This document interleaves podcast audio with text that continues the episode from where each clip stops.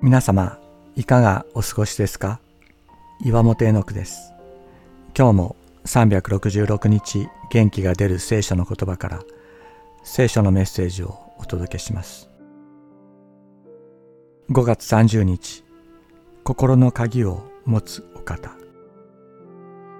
キリスト教会では心の戸を開いてキリストを迎えるようにと勧められることが多いです。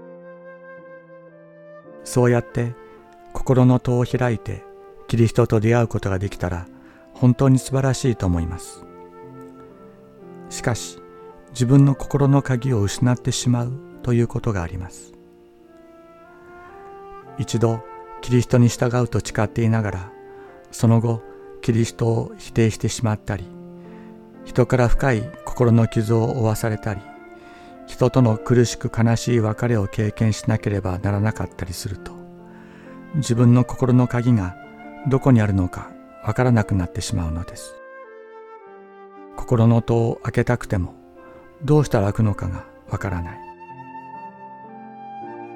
また心を開くことによって再び傷つくのではないかまた悲しい思いをするのではないかと思うと自分で自分の心をどうすることもできません。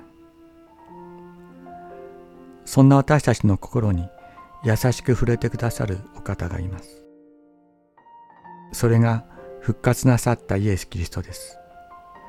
私たちが失ってしまった心の鍵をこの方は持っていらっしゃる。私たちが失ってしまった心の中にこの方は入ってきてくださる。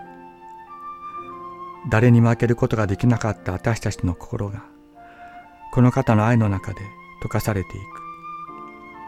その時私たちはこの方が確かによみがえり今も生きておられることを知るのです。